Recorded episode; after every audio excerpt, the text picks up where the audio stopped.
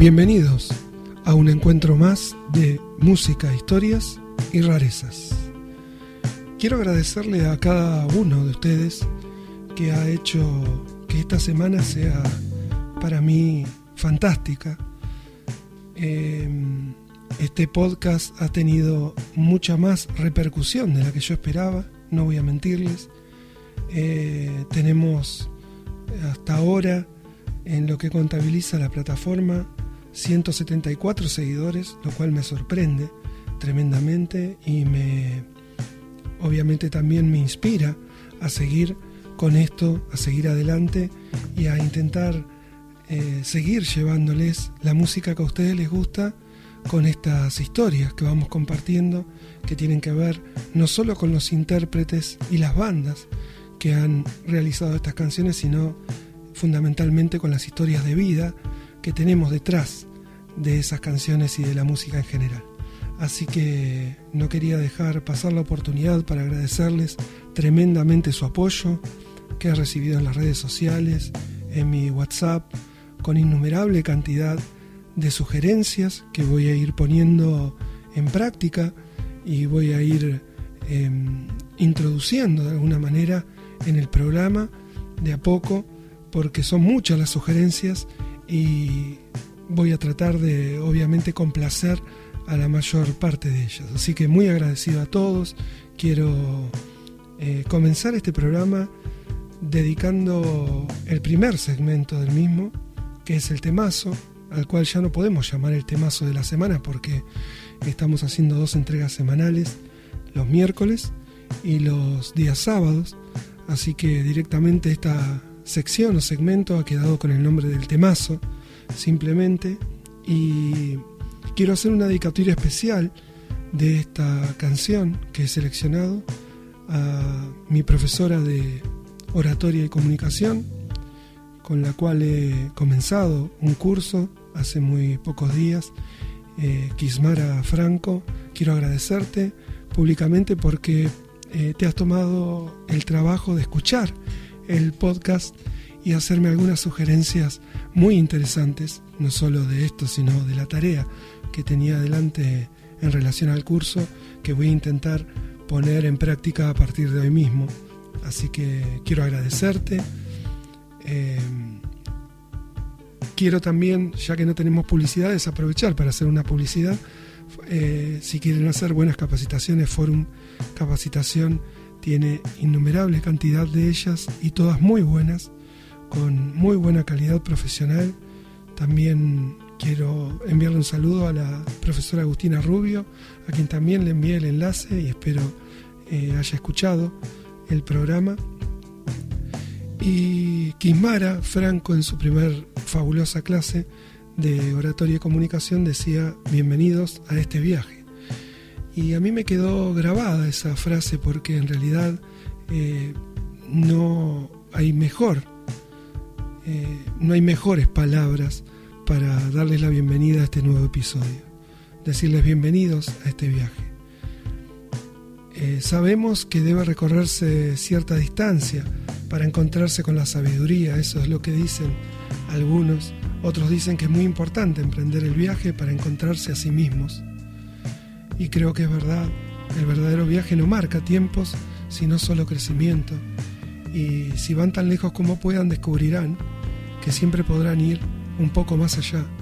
Son algunas de las frases que tienen que ver con el viaje eh, al que los invito y eh, parafraseando un poco y robándole los derechos de autor a Kismara que ha hecho esa fabulosa bienvenida al curso, la cual quiero agradecerle públicamente. Y en virtud de un ejemplo que ella utilizó en su clase, es que vamos a comenzar el segmento del temazo con una canción de una intérprete inglesa, una gran cantante, una fabulosa cantante, una cantante que tal vez sea poco conocida, inglesa ella, soprano, es actriz, bailarina, directora de orquesta. Eh, la particularidad que tiene es su timbre agudo de soprano ligera y ha interpretado un sinnúmero de arias de ópera de compositores muy famosos. las cuales todas están incluidas en sus numerosos álbumes que les eh, recomiendo que escuchen en cualquier formato, en cualquier plataforma, porque son fantásticas todas ellas. Y ha cantado en diversos idiomas, en inglés, español, francés, catalán, latín, alemán, italiano, japonés, hindú, mandarín, ruso y hasta en occitano, con lo cual es una artista altamente reconocida. Yo como dije en la emisión anterior, tuve la grata sorpresa de conocerla en un viaje con mi amigo Ezequiel, que una vez me preguntó, ¿nunca escuchaste a Sarah Brightman? No, la verdad que no, no sé quién es. Y él tenía un CD ahí, no hizo más que colocarlo en su auto para que yo me enamorara de esa voz y de su música, la cual he coleccionado a partir de ese momento en cuanto CD se me ha cruzado de ella en alguna disquería o en algún lugar eh, donde estuvieran a la venta esos materiales. Así que quiero eh, dedicarle este segmento a mi profesora Kismara Franco, que en un ejemplo nombró un viaje en, vehículo hacia alguna parte con la música que a uno le gusta. Y ella nombró justamente a Sarah Brightman como la intérprete que iría escuchando en ese viaje. Eso a mí me hizo recordar algunos viajes de pequeño que hacíamos con mi familia a Córdoba, a una localidad llamada Simbolar, de la cual realmente no tengo demasiados datos, no recuerdo bien en qué parte de Córdoba se encuentra.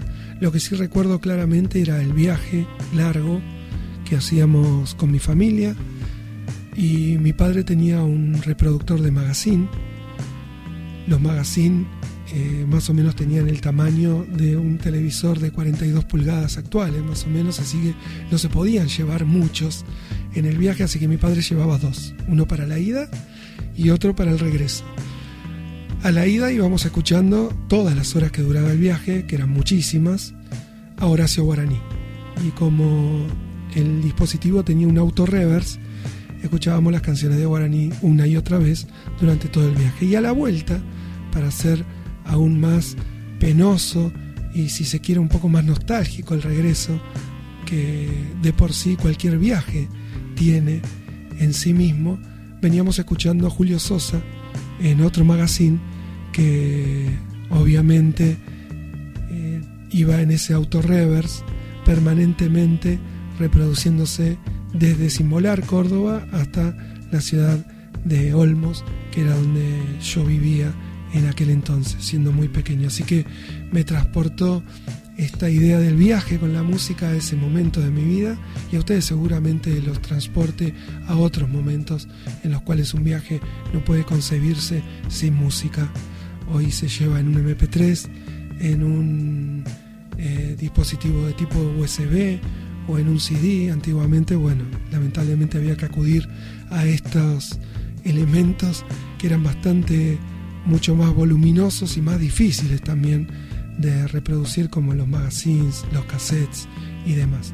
Así que bueno, sin más preámbulos vamos a comenzar eh, la emisión de hoy con el temazo que he elegido y que dedico, repito nuevamente, a Quimara Franco, a quien le agradezco mucho sus palabras y su deferencia que ha tenido en esta primera clase, en la respuesta de mi mail, Sara Brightman, junto con otra gran voz, que es Andrea Bocelli, voz que le dedico a Mabel, que a mi amiga Mabel, que sé que está pasando por un momento difícil y espero que lo supere la familia favorablemente. Dedico la voz de Andrea Bocelli a, a mi amiga Mabel, que es la persona que yo conozco que más CDs de Andrea Bocelli tiene en su haber. Nunca vi a alguien que tenga más CDs de Andrea Bocelli que mi amiga Mabel. Así que dedico esta canción, Sara Brightman y Andrea Bocelli, Time to Say Goodbye.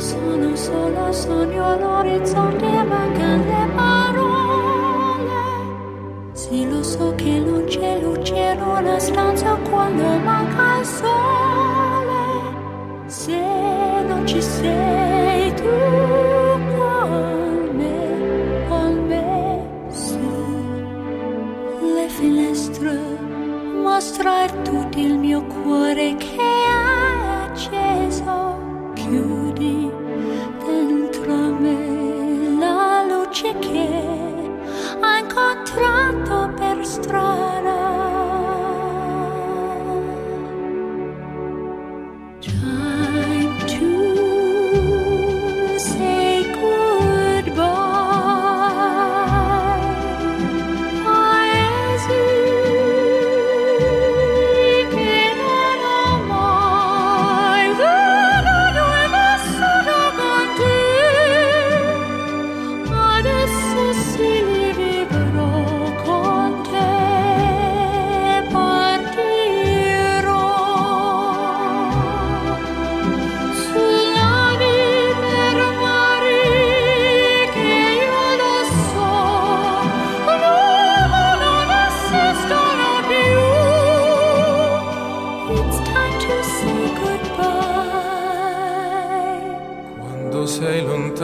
Sogno all'orizzonte manca le parole. Io sì lo so che sei con me, con me. Tu mia luna, tu sei qui con me.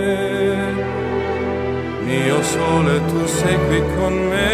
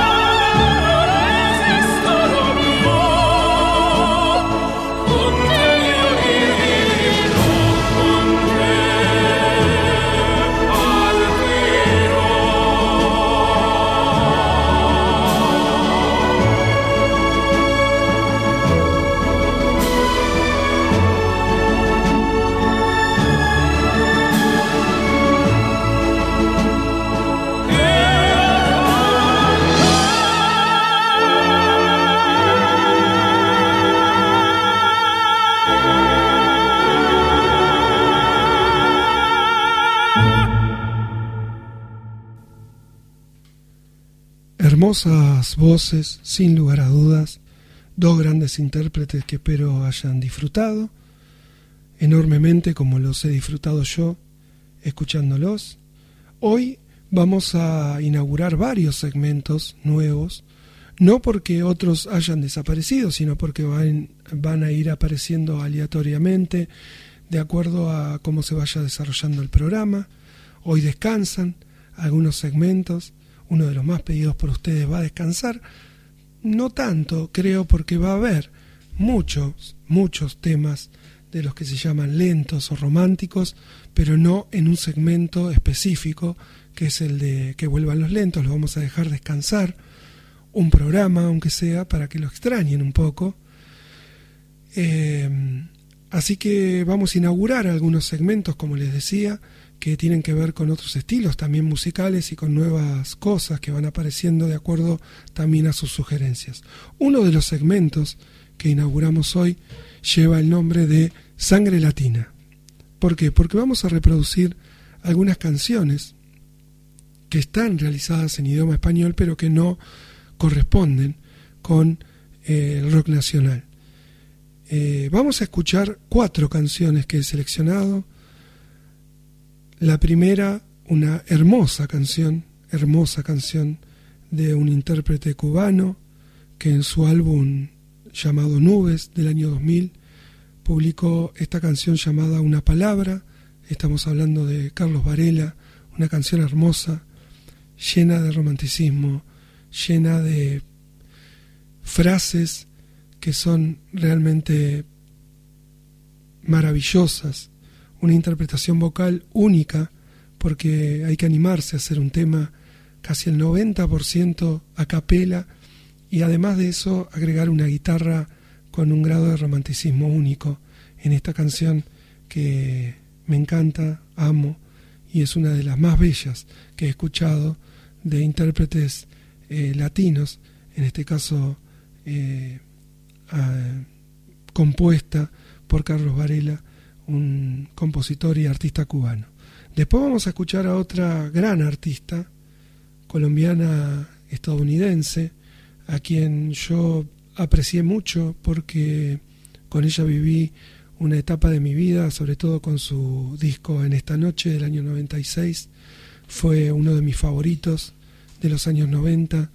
Creo que ese CD lo gasté de tanto escucharlo. Me parece que hay canciones que ya directamente se han borrado.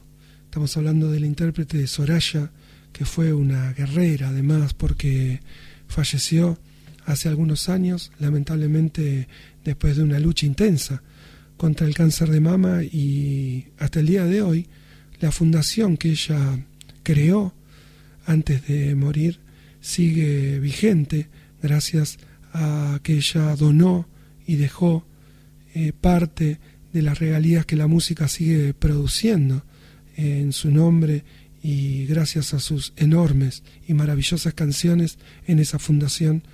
De ella vamos a escuchar Calma antes de la tormenta, que es una canción, como decía, de este disco en esta noche, que no es muy conocida, porque en ese disco obviamente está la canción cumbre, creo, de Soraya, que es de repente, que la vamos a dejar para otra ocasión porque creo que va a ser uno de los temas que hizo historia y vamos a contar un poco la historia de esa canción. Después eh, vamos a oír una hermosa y bella melodía compuesta y, e interpretada por Gloria María Milagrosa Fajardo García, que algunos ahora se estará preguntando ¿quién? Gloria María Milagrosa Fajardo García, que no es ni más ni menos que Gloria Estefan, una intérprete cubana estadounidense, que menos mal que después actuó bajo ese seudónimo porque si no hubieran sido muy difíciles los rótulos de sus CDs o de sus discos, porque no hubiera entrado su nombre completo directamente en la portada. De ella vamos a escuchar Desde la Oscuridad en castellano, que es una canción de un disco que lleva el nombre Oye mi canto del año 2006. Y por último, vamos a ir un poquito a una melodía que si bien no pierde el romanticismo en su letra, es un poco más pop, por llamarlo de alguna manera, pop rock, que pertenece al grupo Maná, mexicano, del álbum Falta Amor, de el año 1990, vamos a escuchar Rayando el Sol. Entonces, vamos a pasar ya, sin más demoras, al segmento Sangre Latina. Una palabra no dice nada. Y al mismo tiempo lo esconde todo, igual que el viento que esconde el agua, como las flores que esconden lodo. Una mirada no dice nada y al mismo tiempo lo dice todo, como la lluvia sobre tu cara o el viejo mapa de algún tesoro, como la lluvia sobre tu cara o el viejo mapa de algún tesoro. Una verdad no dice nada y al mismo tiempo no esconde todo, como una hoguera que no se apaga, como una piedra que nace polvo.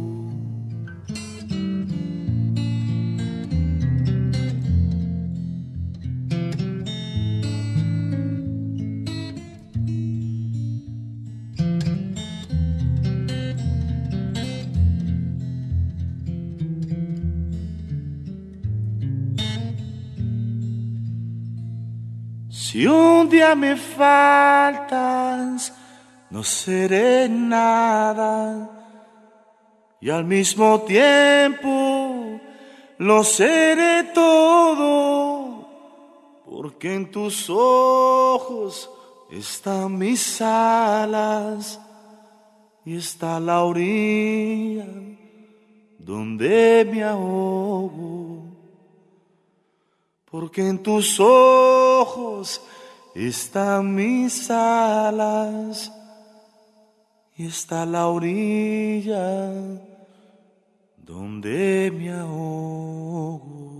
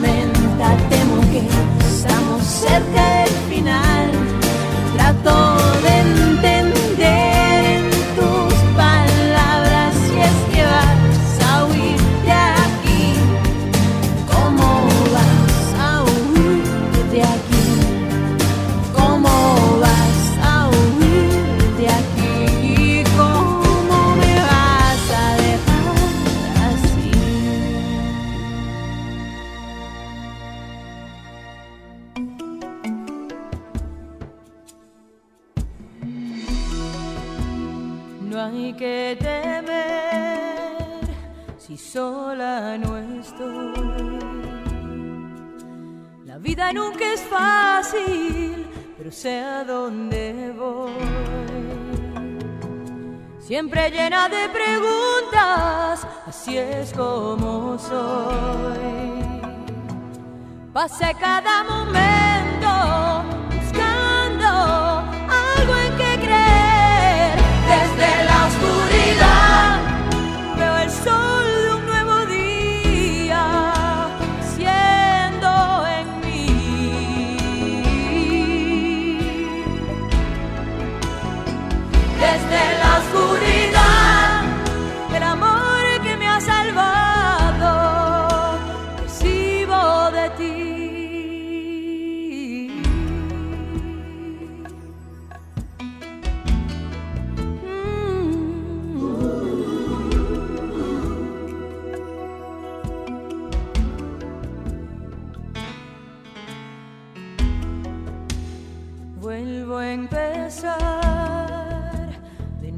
otra vez.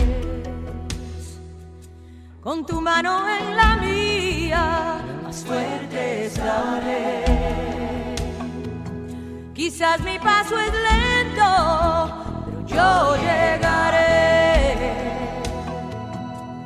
Caminemos juntos, quiero compartir el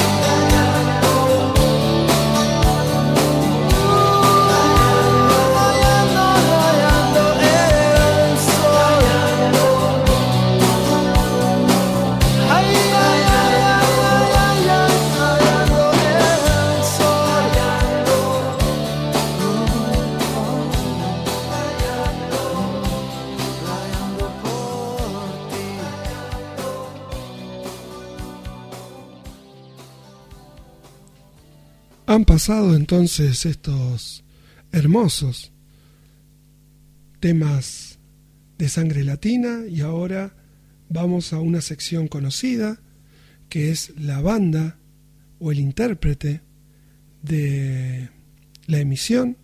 En este caso quiero agradecer a José Mastronardi que me ha enviado un, un hermoso mensaje que sigue mi podcast. Quiero agradecerle por eso. Y me dijo, Marco, hay una banda que merece un tributo, aún cuando no haya llegado al Salón de la Fama del Rock. Crucis. Entonces yo recordé eh, que en un momento de mi vida, vaya a saber cuándo, compré un disco que decía Crucis. Me acordé au- automáticamente que yo escuché ese disco varias veces. Toda mi vida supuse que era un grupo español, hasta que gracias a José descubro la verdadera historia de este grupo, que es un grupo argentino, que fue promocionado por Charlie García, solamente editó dos discos, uno en el año 1976, que lleva el nombre de la banda, Crucis, y otro eh, por el cual quiero agradecer también a mi amigo Silvio, que aún en pandemia, cuando le envié un mensaje el mismo día martes, comunicándole esta idea, me dijo, yo tengo el otro disco de Crucis, que creo que no lo tiene casi nadie en el planeta, cuídamelo, yo te lo presto, tiene cuatro canciones, para que vos por lo menos puedas poner en vinilo una de esas canciones, así que Silvio te agradezco infinitamente lo que hiciste de tirarme el disco desde el auto, con barbijo puesto casi hasta la frente, eh, así que también vamos a tener una canción de su segundo disco y último como banda que fue del año 1977 llamado Los Delirios del Mariscal. Esta banda, como les decía, fue eh, patrocinada, auspiciada y hasta producida por Charlie García. Tuvo una muy buena crítica en su primer disco que tiene la tapa de color azul con la inscripción Crucis en, la, en el borde superior del disco y una chica con una figura difuminada de un teclado de un piano con dos manos que sostienen sus hombros a modo de cruz o a modo de alas. Realmente no, no sé bien cuál fue la intención de la tapa, pero es una tapa muy linda. Eh, esta banda estaba mm, formada por Gustavo Montesano, Gonzalo, que era el baterista, a quien le decían el colectivero, porque lo conocieron en un colectivo, de hecho, y tenía muchas ganas de hacer rock y se enganchó inmediatamente con esta banda. Y Pino Marrone, que era el guitarrista, el líder de esta banda, que bueno, eh, tuvo un escaso recorrido, pero mucho éxito en los años 70. De hecho, eh, para aquellos amantes del rock sinfónico es una banda que suena tremendamente bien, pero tremendamente bien. Tiene algunos pasajes en los que parece el Génesis de Gabriel y Steve Hackett, otros momentos en los que parece el primer Yes de aquellos discos fabulosos de canciones de 20 minutos, 30 minutos o más en sus discos. Una interpretación soberbia a gran velocidad, con muy buenos toques y con muy buenos detalles dentro de lo que es eh, su grabación. Así que la verdad que es una banda para disfrutar tremendamente. Yo he extraído tres canciones eh, de sus discos. Lo único que ha sido un poco criticado pues, de la banda fueron los arreglos vocales, que para el año 70, eh, para la, década, perdón, del 70, eran muy importantes en el rock nacional, recordemos, qué sé yo, sin ir más lejos a Pastoral, Nito Mestre y grandes bandas que tenían voces fantásticas, eh, Vivencia mismo, que tenían voces fantásticas, quizás sea el, el punto débil de esta banda, pero no creo tampoco para tanto, a pesar de la crítica. Fue una banda que se separó debido a que iban a presentar su material en Estados Unidos y hubo desacuerdos en la banda para eh, realizar esa gira o ese viaje, debido a que ya en esos años el rock progresivo, sinfónico, estaba tendiendo a desaparecer y aparecía una nueva tendencia con temas mucho más cortos, mucho más directos y parte de la banda quería cambiar el estilo propio que los había llevado al éxito y Montesano, que era el líder, Gustavo Montesano se eh, no, no, estuvo de acuerdo con, con, ello y bueno, comenzó una carrera solista que tampoco tuvo mucho éxito, pero realmente estos dos discos no tienen desperdicio. Yo los invito porque lo he visto que están en Spotify a que los escuchen. Acá solamente vamos a escuchar tres temas, de los cuales dos son del primer disco, Crucis, que son Todo Tiempo Posible e Irónico Ser, y uno que hemos extraído de este disco que generosamente eh, Silvio me ha prestado, ya lo he guardado, Silvio está ahí esperando a poder devolvértelo, ya lo he digitalizado para quedármelo.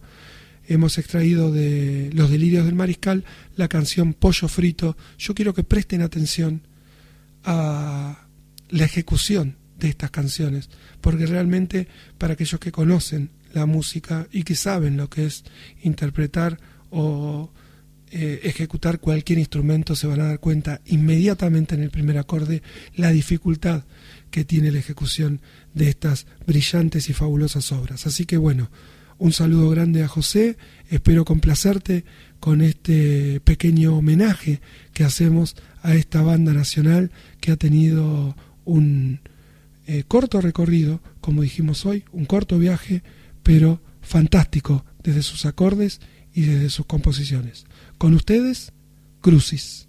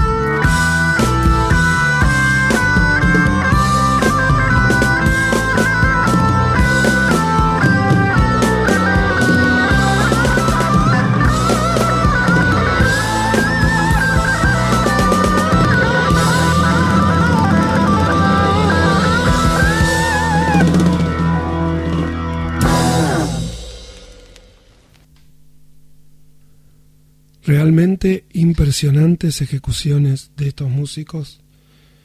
Increíble.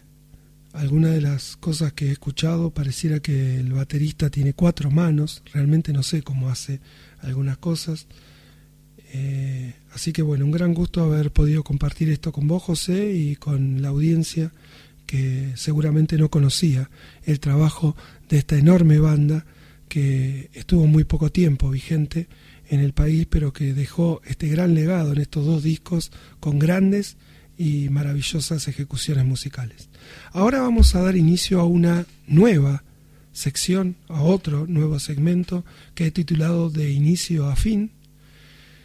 No porque vayamos a reproducir una canción desde su inicio hasta su fin, cosa que estamos haciendo, sino porque se me ocurrió la idea, ahora que muchas bandas, sobre todo famosas eh, extranjeras, están empezando a publicar lo que llaman sus demos, es decir, sus primeras grabaciones realizadas generalmente en ensayos o en lugares con muy pocos elementos, que sirven a los músicos generalmente para poder tener una dimensión de lo que van haciendo y a partir de esos demos ir mejorando esas canciones hasta lograr el producto final o aquello que los músicos quieren lograr transmitir a través de su canción. Todas las bandas lo hemos hecho, eh, me acuerdo con Dieguito, a quien le mando un, un gran abrazo, a Diego Cancelier, un gran músico, con el mismo Horacio Duncan, que también le mando un gran abrazo. Eh, y en las bandas que me ha tocado participar hemos grabado muchas veces los ensayos con ese fin, con el fin de después escucharnos y en el próximo encuentro decir, bueno, aquí hay que colocar esto, aquí habría que cambiar aquello. Eh, bueno, las bandas eh, internacionales están publicando estos demos y lo interesante de esto es ver la diferencia entre lo que primero pensaron o cómo fueron diagramando esa canción y el producto y resultado final que es el que se publica o se edita en los discos. En este caso he elegido una canción de una banda de rock eh, llamada Fleetwood Mac que muchos conocen. He seleccionado del álbum Mirage de 1982 una de sus mejores canciones. Creo que está dentro de las 100 que yo escucharía una y otra vez el repeat, es Gypsy la canción. Y la particularidad que tiene el demo, a diferencia de la versión que fue publicada en el disco, vamos a escuchar ambas, primero el demo, primero aquella primera aproximación a lo que podía llegar a dar la canción y luego vamos a escuchar la canción en su producto final, vamos a notar la diferencia claramente entre una y otra. Lo particular de esta de esta versión demo es la horrible ejecución instrumental que tiene ese demo, que uno no puede creer que después haya terminado siendo el éxito que ustedes van a escuchar en segundo orden. Increíble el cambio. Y otra de las, de las particularidades que tiene esta canción es que su cantante, eh, o la cantante, mejor dicho, de esta canción en particular de Fleetwood Mac, que es Stevie Nicks, interpreta la canción con el mismo profesionalismo en el demo que en la versión final. Es más, yo me arriesgaría a decir que su interpretación vocal disimula en el demo los enormes errores y los enormes desajustes que hay en el mismo, con algunos sonidos de percusión que son realmente horrorosos, por llamarlo de alguna manera, una guitarra de Lindsey Buckingham que se escucha a lo lejos, tapada absolutamente por la batería, que suena demasiado fuerte y demasiado mal, pero Stevie Nicks disimula todo eso, incluso en el demo, y se devora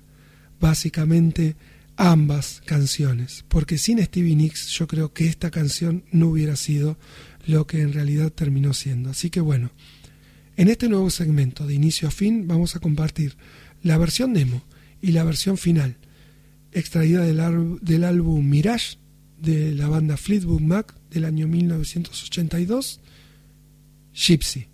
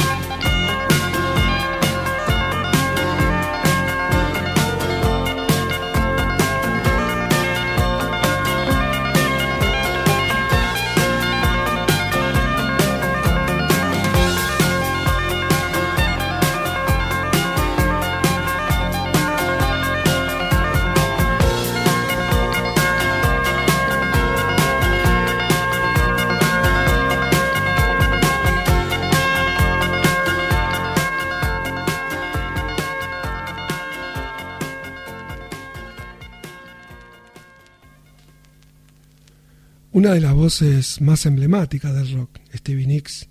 La hemos escuchado en estas dos enormes versiones, gracias a ella y su interpretación vocal. Ahora vamos a pasar a un segmento ya conocido de nuestro programa, que justamente lleva un nombre opuesto al que acabo de decir. Es el artista poco conocido. Y este artista poco conocido a mí me sorprendió directamente hace más o menos unos dos años, estando en mi trabajo, mi compañero Marcelo, a quien le mando un gran saludo, espero me esté escuchando, colocó una lista de Spotify de música indie folk y yo escuché una canción que me llamó la atención inmediatamente que la escuché y le pregunté, ¿de quién es esta canción? Él recurrió obviamente a su teléfono celular y me dijo, esta canción dice aquí que es de Gregory Alan Isakov. Y a mí la verdad ese nombre me quedó grabado hasta el día de hoy. He bajado toda su discografía, he buscado toda su discografía, es muy difícil de conseguir en ningún formato que no sea el digital. Es muy difícil de conseguir. Y de su álbum Evening Machines de 2018 es que extraigo esta hermosa canción, que es una canción para escuchar con los ojos cerrados, relajado, sentado en un sillón y gozando de su hermosa voz y de una interpretación magistral de armonías mm, producidas por pocos instrumentos pero bien ejecutados, una guitarra. Es una canción de tinte nostálgico, triste si se quiere, pero hermosa al fin. Vamos a escuchar entonces del artista poco conocido esta canción llamada San Luis de Gregory Alan Isakov de su álbum Evening Machines de 2018 y les recomiendo que escuchen cualquiera de sus álbumes, cualquiera de sus álbumes incluido este, porque no tienen el más mínimo desperdicio, son formidables todos y no van a arrepentirse. Entonces, sin más preámbulos, Gregory Alan Isakov, San Luis, para ustedes.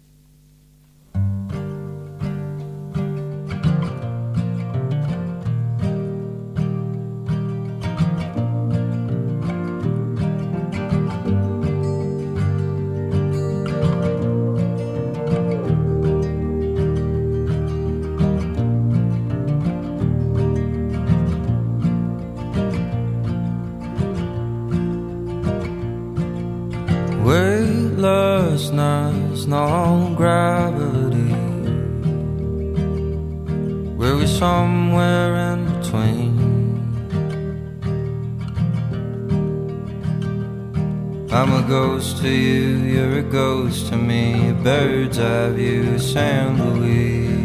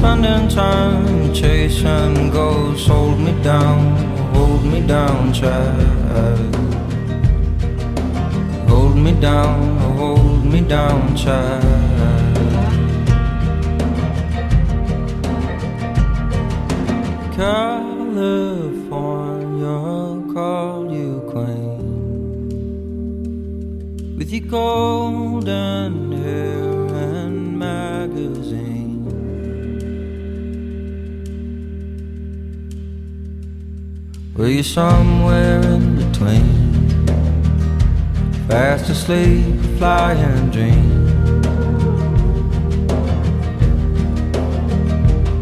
I'm a ghost to you, here it goes to me, a bird's eye view, San Luis. I'm a ghost to you, here it goes to me, a bird's eye view, San Luis.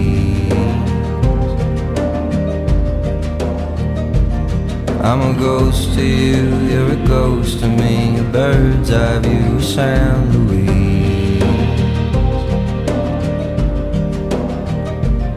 I'm a ghost to you, you're a ghost to me, a bird's eye view San Luis.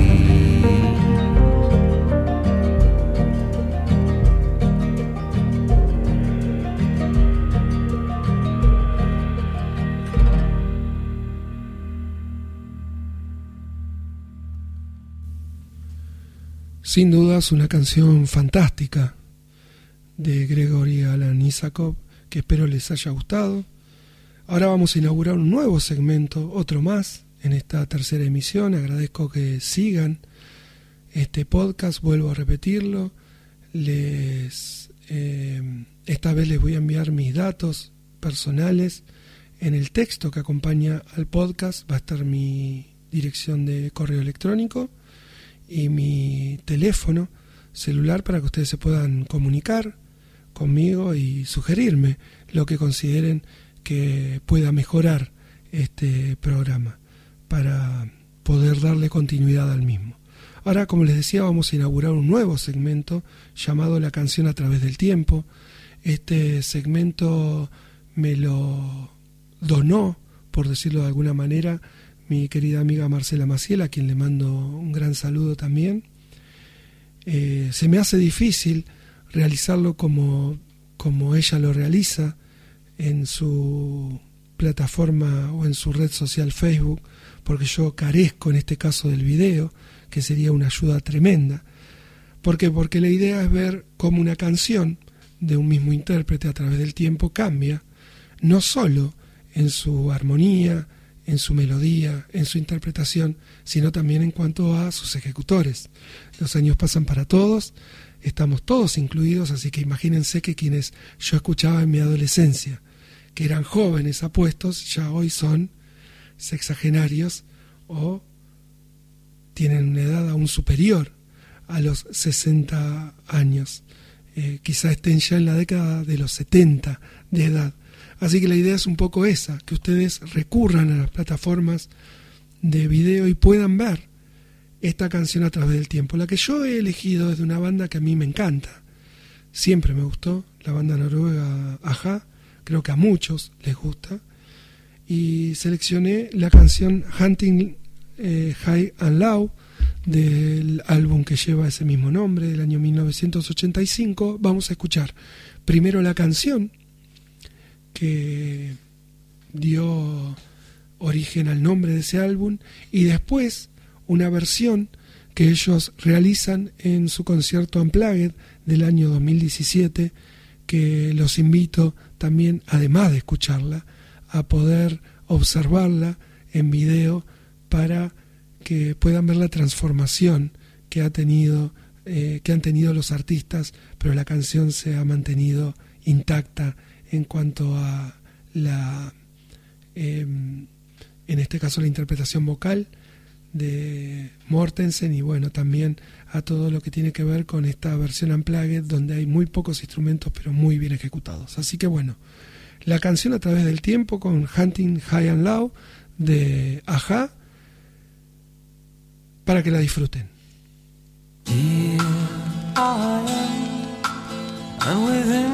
the reach of my hand she's sound asleep, and she's sweeter now than the wildest dream could have seen her. And I watch her slipping away, but I know I'll be hunting hard.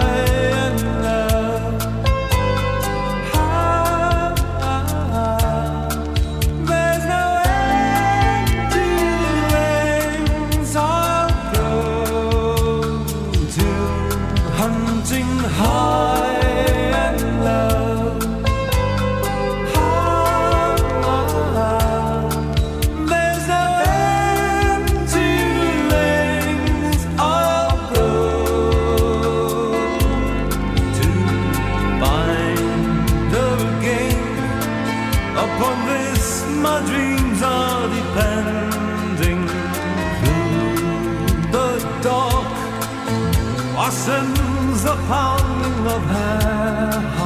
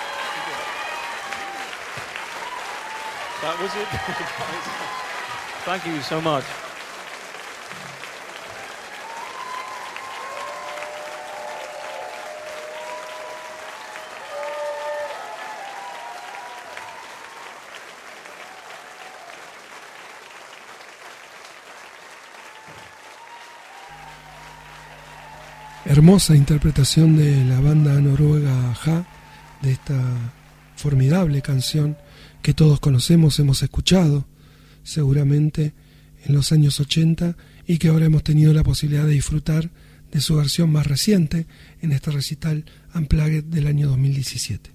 Ahora vamos a pasar a un segmento ya conocido por todos, que vamos a seguir manteniendo por la enorme influencia que tiene el rock nacional en nuestras vidas. Vamos a compartir cuatro canciones del rock nacional muy distintas, todas ellas, de diferentes épocas, diferentes intérpretes, pero que todas tienen que ver con alguna historia de vida, con alguna historia del pasado, con esas formidables canciones que ha dado el rock nacional y que sigue dando, por suerte, nuestro rock. Eh, así que bueno, vamos a escuchar en primer término la última prosa, una canción de Lisandro Aristimuño del álbum Ese asunto de la ventana del año 2005. Quiero dedicar esta canción a Lore, que espero que me esté escuchando. Es una canción que seguramente ella va a disfrutar tanto como yo al escucharla.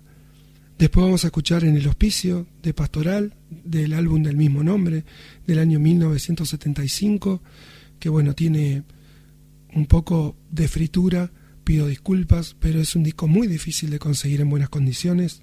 Tengo una sola copia y se escucha como ustedes lo van a apreciar. He tratado de mejorarla lo más que he podido. Después vamos a escuchar una canción que a mí me gusta mucho de La máquina de hacer pájaros, de su disco Películas de 1977. Yo tengo el vinilo de la reedición actual de ese disco y vamos a escuchar la canción Obertura 777, que a mí me encanta porque me hace acordar mucho a las series que se veían en mi casa en los años 80, como Kojak, Las calles de San Francisco, Chips y algunas otras que tenían esta especie de música instrumental muy particular que pareciera que la máquina de hacer pájaros ha logrado interpretar casi magistralmente sin quererlo. Y por último, vamos a escuchar de Fito Páez, del álbum Ney de 1988, una canción que me remonta inmediatamente cuando escucho la voz de Fito eh, comenzarla a el Centro de Estudiantes de Bahía Blanca, a Garage, a El Cafetal y también quiero mandarle un gran abrazo y un gran saludo a mi amigo Diego Larrañaga.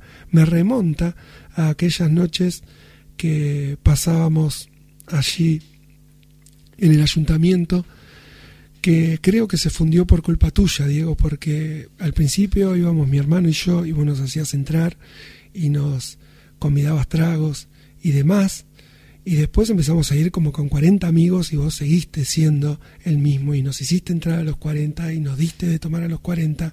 Así que creo que si el dueño del ayuntamiento que en algún momento ha cerrado ese boliche eh, por culpa tuya, creo que se está enterando en este momento la razón por la cual su boliche no daba eh, ganancias a pesar de la enorme cantidad de gente que nosotros llevábamos noche por noche cuando vos estabas trabajando en él. Así que Diego, un gran abrazo de verdad y fuera de broma, una gran persona, un gran amigo con el que hemos tenido una conversación la otra vez eh, en referencia a este podcast. Así que bueno, esa canción de Fito que se llama Polaroid de locura ordinaria me transporta inmediatamente a esos boliches donde el rock nacional sonaba casi toda la noche.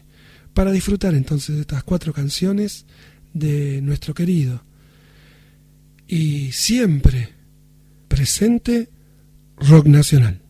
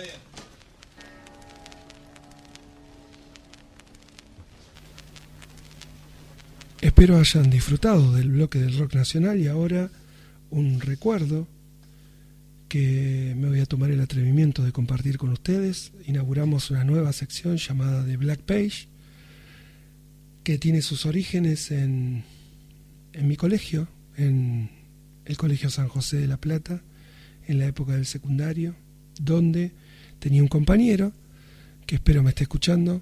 Un gran saludo, un gran abrazo. Gustavito Pati Consoli, gracias por tus mensajes de la otra vez y por haber compartido mi podcast con bueno, con todos los chicos del colegio, con quienes tenemos un grupo de WhatsApp y nos divertimos bastante.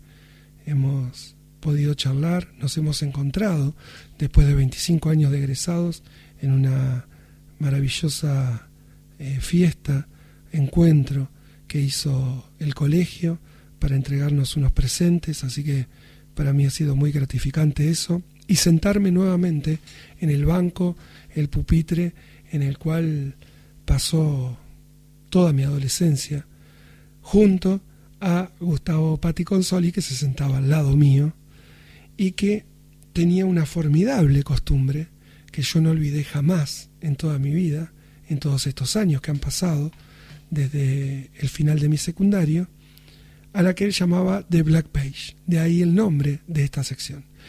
¿En qué consistía The Black Page? Consistía en que cuando Gustavo estaba aburrido, que era la mayor parte del tiempo, fundamentalmente en el colegio, él extraía una hoja de su carpeta y con una lapicera negra, de ahí el, el apelativo de Black, con una lapicera negra escribía con tamaños más grandes las bandas de heavy metal más reconocidas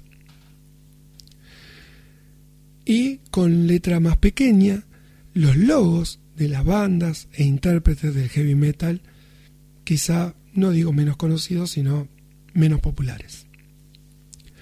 ¿Por qué se llamaba The Black Page? Porque esa hoja blanca se convertía en negra, porque no quedaba ni un espacio en blanco, llena esa hoja de logos y de los eh, nombres de las bandas exactamente como estaban en los discos, en la portada de los discos, lo cual eh, genera para mí una gran admiración por mi compañero Gustavo y mi amigo Gustavito Pati Consoli, porque yo en esa época no conocía a todas esas bandas y realmente no sé de dónde él las conocía, pues yo las conocí mucho después, Quiet Riot, eh, Kiss, Iron Maiden, Judas Priest, Ronnie, James Dio, Van Halen, eh, algunas de las que hoy están ACDC en este bloque que vamos a compartir de tres canciones.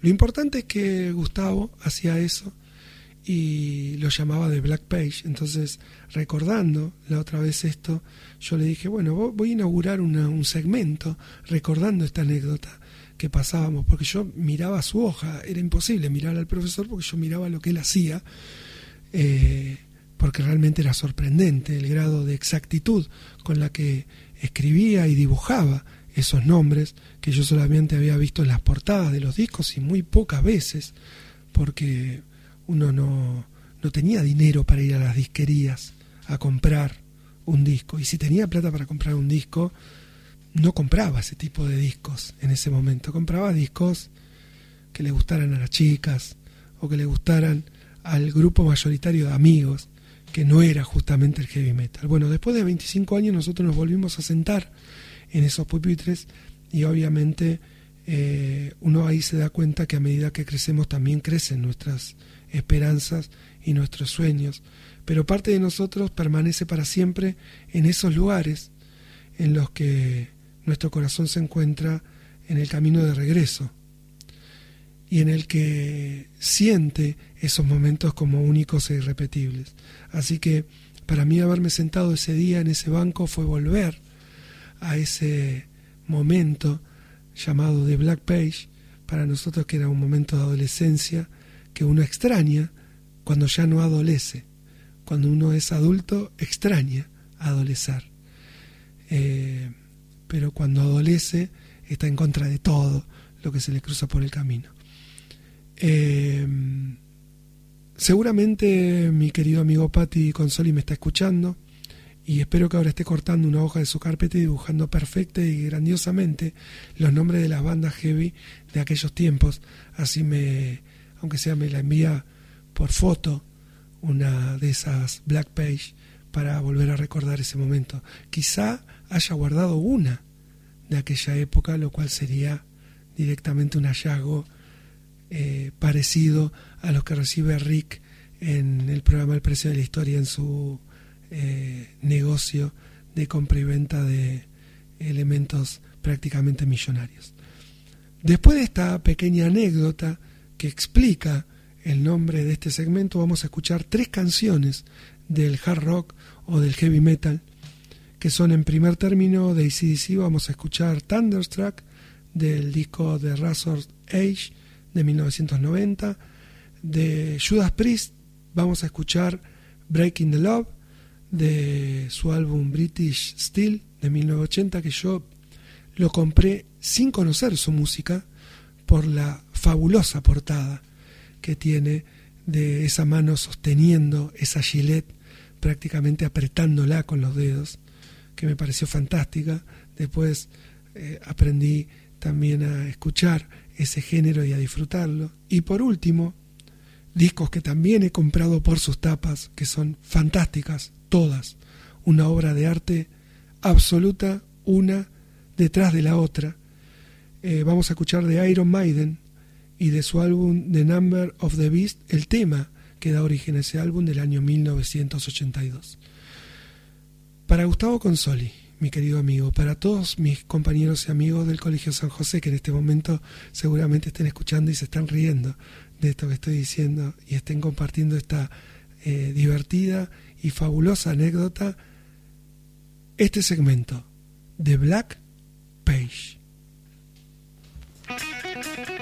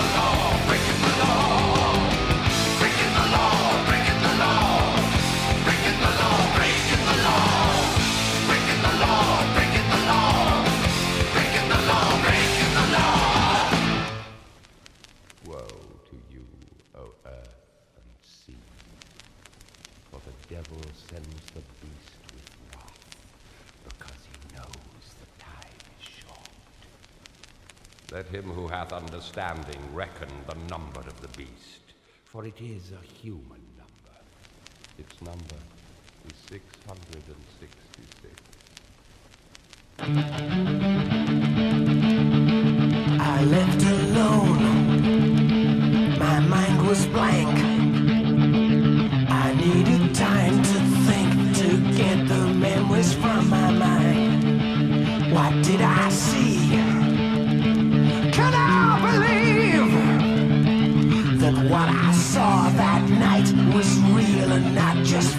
see just what I saw in my old dreams. Were the reflections of my walkman staring back at me?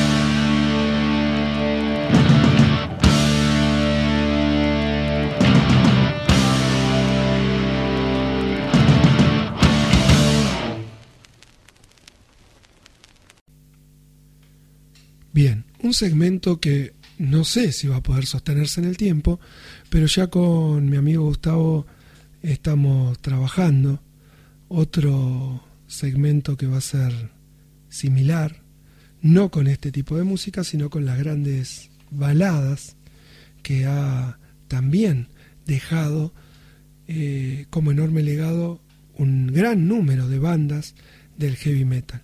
De hecho, muchas de las mejores baladas que se han escuchado en la historia corresponden a grupos o bandas surgidas del hard rock o del heavy metal. Ahora vamos a pasar a una sección ya conocida, que la otra vez trajo cierta polémica, porque yo, bueno, critiqué quizá algo que después mi amigo Roque Torres, a quien también quiero saludar en este espacio, me comentó y me dijo, mira, la verdad el tema de Lerner para el año 82 estaba bárbaro, porque era un momento en el que había que ir en contra del orden establecido y lo que él decía en ese momento estaba bien, no se puede juzgar desde la mirada del 2020 y tiene razón, le doy la razón a Roque, mi querido amigo, yo por ahí juzgué la letra de esa canción desde paradigmas o cuestiones que tienen que ver más con este eh, nuevo siglo y con esta nueva impronta cultural que ha venido a cambiar muchos de esos preceptos, por suerte, eh, pero sigo sosteniendo que la canción es horrible. Ese final circense donde hacen esas intros payasescas y después un grupete aplaude al final de la canción diciendo que bueno lo que hicimos me parece malo desde todo orden para un artista de tal dimensión como lo fue Alejandro Lerner. Pero sin entrar en discusiones musicales vamos a pasar nuevamente ese segmento, pero con una banda que va a ser aún mucho más polémica. Entonces eh, sé que dejar mis datos no va a ser una buena un, una buena medida para tomar esta semana, debido a que voy a criticar ni más ni menos que a la que para mí es la mejor banda del rock nacional, o por lo menos una de las mejores tres, porque si ustedes me preguntan a mí, la que más me gusta a mí es Sumo, pero como yo estoy loco, posiblemente a la mayoría de la gente le guste Soda Stereo, vamos a hablar de Soda Stereo y vamos a introducirnos en una canción que yo no puedo creer que sea de Soda Stereo.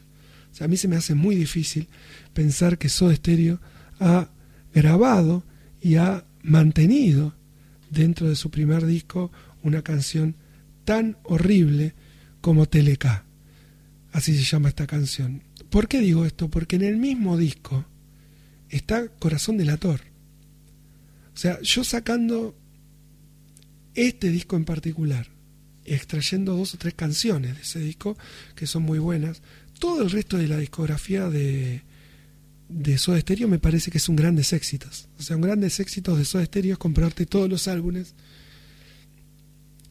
Y si podés, algún simple que traiga Corazón del Ator y dos o tres canciones del primer disco Soda Stereo, pero que de ninguna manera traiga esta canción Teleca que me parece horrorosa, fea, mal compuesta, con un arreglo vocal de Cerati que no parece Cerati, o sea, parece otro. Eh, pero bueno, tiene que ver con los gustos musicales y con esto de divertirnos también con la música, ver que los artistas profesionales y aquellos que han llegado a la cima también se equivocan y se equivocan feo, pero tienen la suerte de que los, los escuchan masivamente y bueno, en la escucha masiva algo queda, de Soda Stereo ha quedado muchísimo y muy bueno, pero bueno, también ha quedado esta canción que comparto con ustedes. De Soda Stereo, de su álbum Soda Stereo, Tele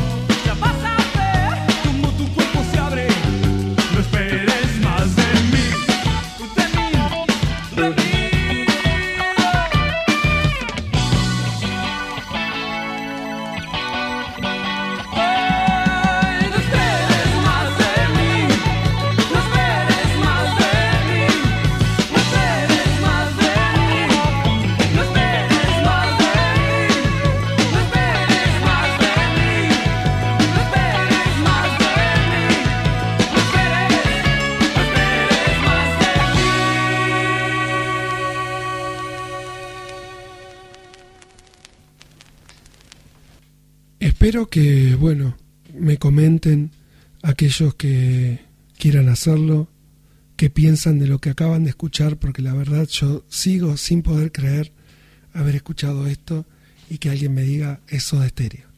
Salvo por algunos acordes fantásticos que siempre los ha tenido Gustavo Cerati, el resto de la canción es infumable, es mala, horrible, horrorosa, en todos los planos, en todos, desde su letra hasta su composición. Así que bueno, quiero que opinen, que me manden algunas de esas canciones horrorosas también, porque a mí me cuesta encontrarlas, porque generalmente no las escucho, con lo cual ahora también, eh, dado que las escuché y como eh, las he padecido, hago que ustedes también las padezcan, para que vean que la música eh, a veces también transmite sentimientos de horror, como haber escuchado esta canción TLK de Soda Stereo.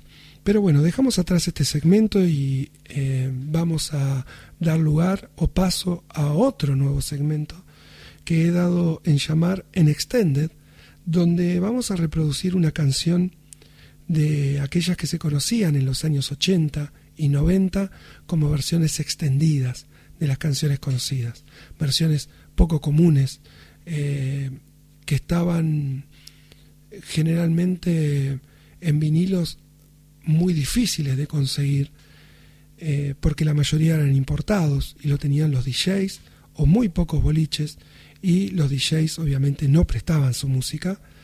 Y si en algún momento enganchabas alguna de estas canciones y las lograbas cazar con Z en la Z95 o en alguna radio como Energy, era muy difícil que pudieras hacerlo porque el locutor te la pisaba 40 veces durante su extensa y larga duración que tenían estas canciones. Pero bueno, eh, yo he conseguido algunos discos que me interesaban conseguir, la mayoría importados. En este caso vamos a compartir una enorme canción de Kate Bush llamada Running Up That Hill, eh, que está en un disco inglés del sello EMI de 1985 y que es la versión extended de este tema tan famoso y tan hermoso por otra parte, que tiene un tinte más bolichero en esta versión, por llamarlo de alguna manera, con algún toque distinto a lo que es la versión original. Así que en esta nueva sección o segmento quiero compartir con ustedes esta hermosa canción en Extended de Kate Bush.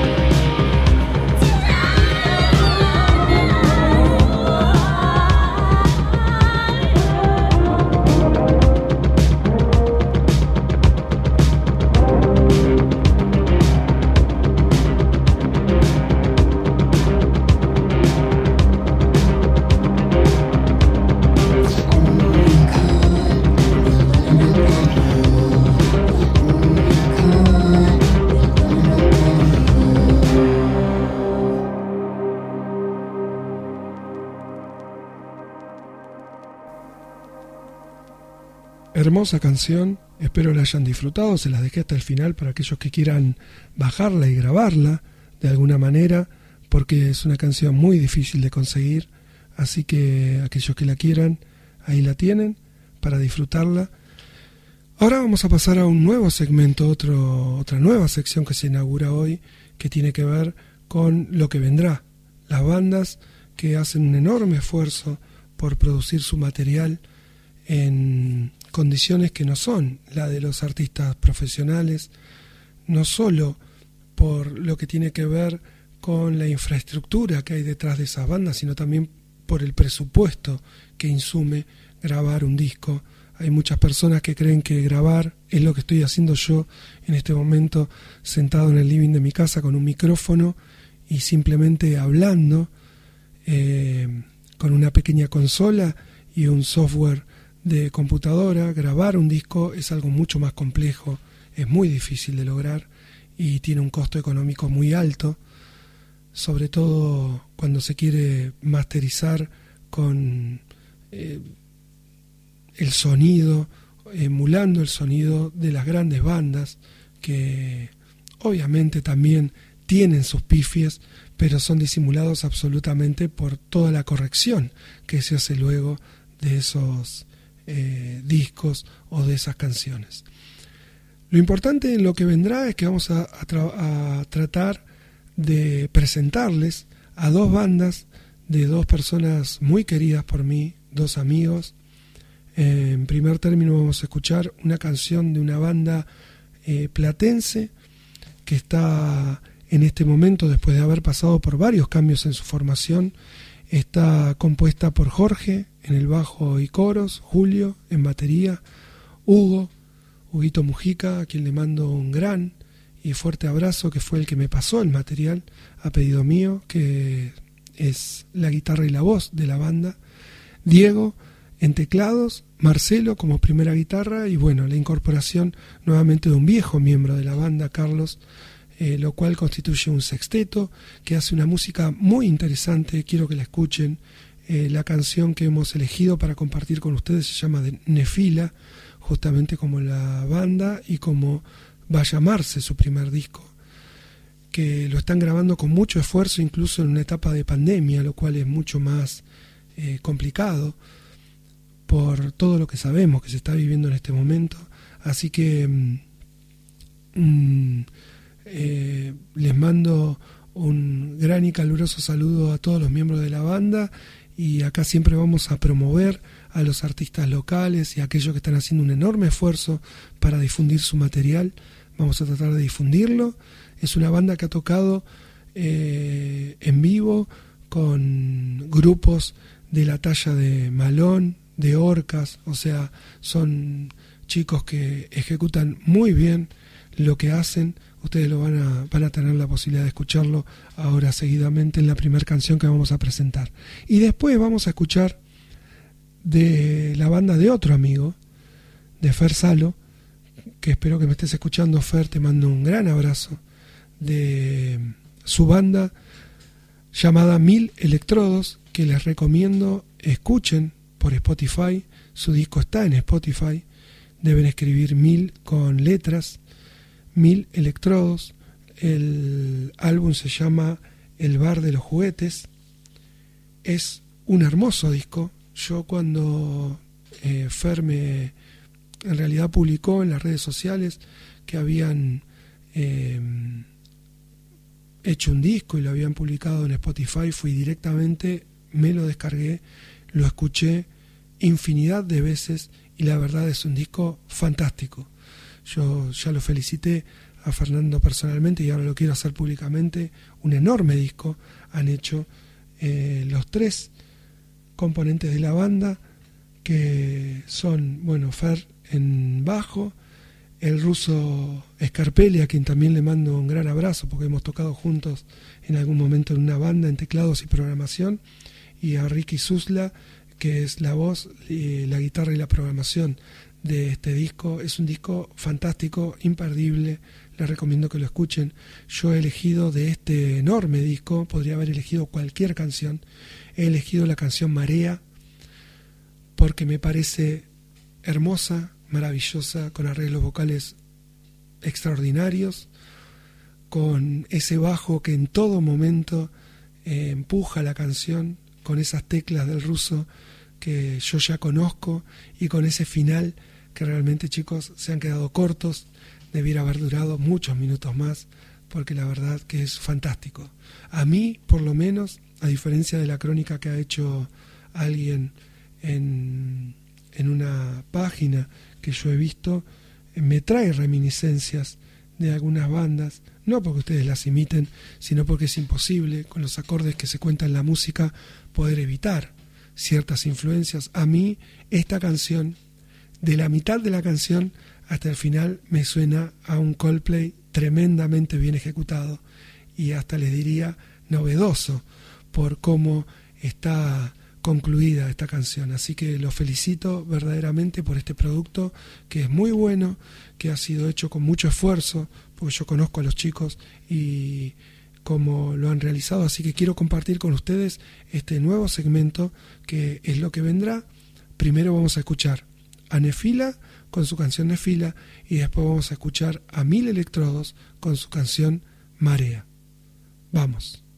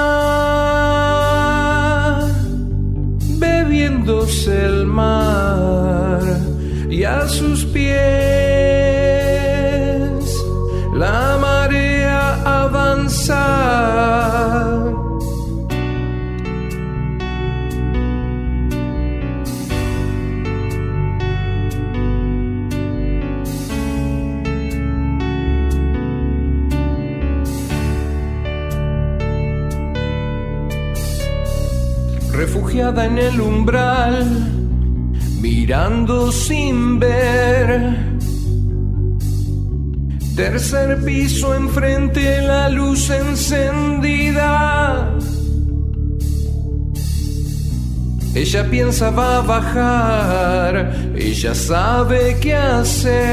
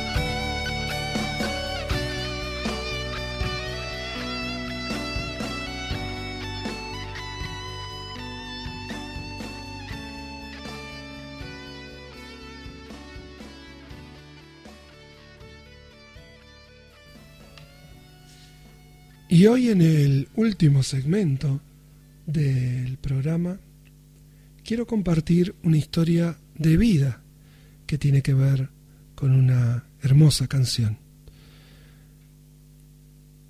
Me han compartido una historia, me han regalado una historia que tiene que ver con una canción muy conocida. En este caso, una canción de Jimmy Cliff, que todos conocerán, llamada El rebelde que hay en mí. Esa canción es del año 1996 y está en el álbum Higher and Higher de este artista, álbum que yo no tengo en vinilo, pero recordaba que en algún momento yo había escuchado esa canción en vinilo y recurrí a revolver toda mi casa y encontré que en un vinilo de esos que traen varias canciones de varios intérpretes estaba esta canción del rebelde que hay en mí de Jimmy Cliff. Así que vamos a complacer a quien me regaló esta historia y me dijo que podía compartirla con todos. El rebelde que hay en mí es una canción que tiene una letra de tono, digamos, tiene, tiene mucho que ver con el amor, pero no ha sido tomada de esta manera por la persona que comparte su historia. Esta persona me dice que desconocía el contenido justamente literal de la letra, porque en la época en que esta canción sonaba, que era en esos años, no existía eh, esta cuestión de ingresar, hacer un clic en una barra, poner música o canción con letra traducida y que aparezca inmediatamente la letra traducida de cualquier artista y de cualquier canción inmediatamente. Era imposible. Pero su título la inspiró a llegar hasta donde llegó, a ser quien es, a encontrarse consigo misma.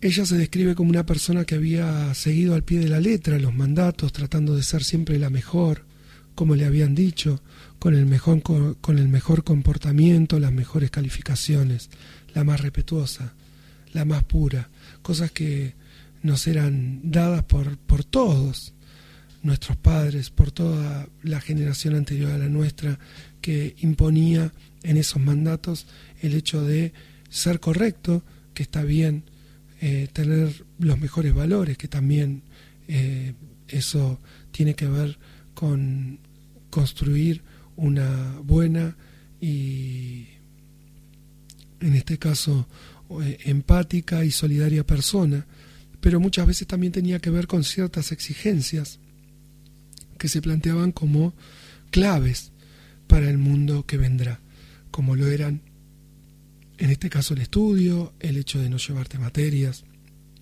el estudiar mucho y en lo posible seguir una carrera universitaria que la mayoría de nuestros padres no habían podido realizar y mucho menos concluir. Con lo cual esos mandatos los hemos tenido todos en mayor o menor medida, en cada uno en la familia en la que le ha tocado vivir. La cuestión que eh, a esta persona ese mandato la había convertido en una persona retraída consigo misma y más preocupada en cumplir con esos patrones de conducta que la llevaran a ser esa niña perfecta que ella se describe y no la que quería ser, aun cuando eh, la niñita rebelde, la indiecita rubia, como la apodaba su mamá, cuando la veía galopando eh, con el pelo al viento un caballo que era propiedad de su abuelo, no había muerto.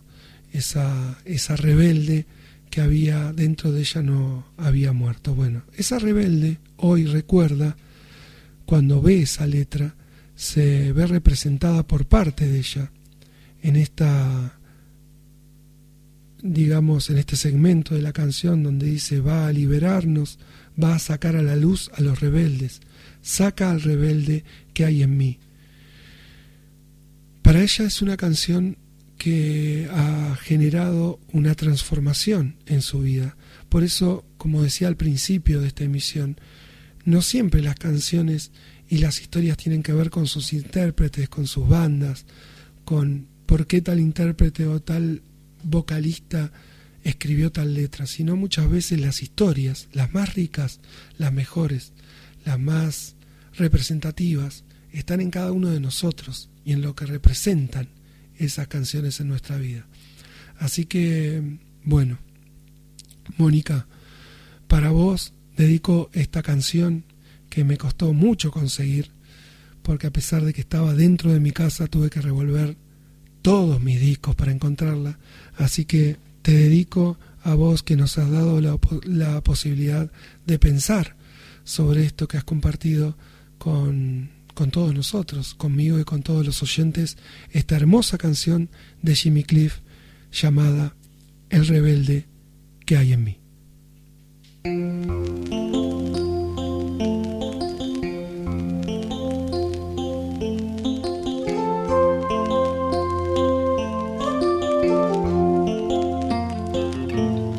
rebel in me can touch the rebel in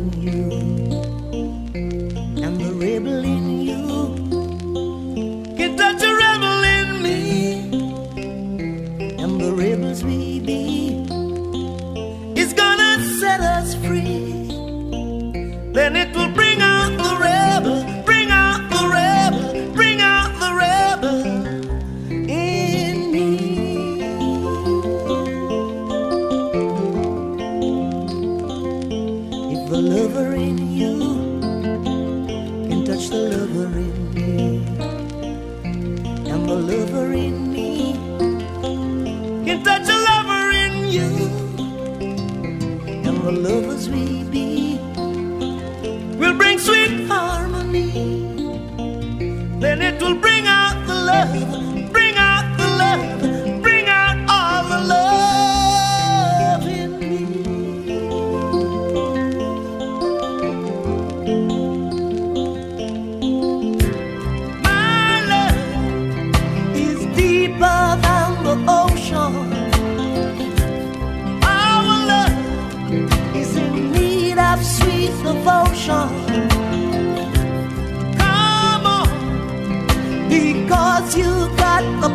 song to bring out the love in me, and I will bring out the love in you. Let the lover in you touch the love.